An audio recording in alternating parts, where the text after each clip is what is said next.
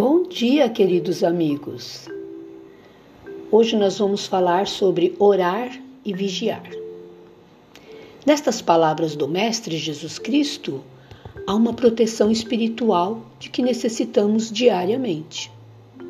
Na oração, eu me abro para o caminho do bem e as portas da compreensão e da paciência se abrem para mim. O ato de vigiar significa constância na tomada de consciência daquilo em que estou me deixando envolver.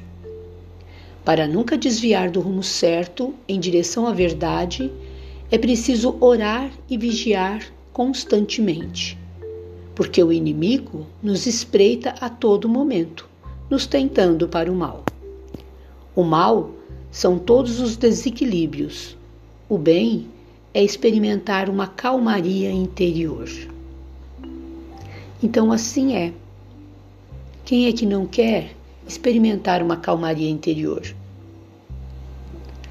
Então, que assim seja. Tenha um bom dia, fique com Deus e gratidão.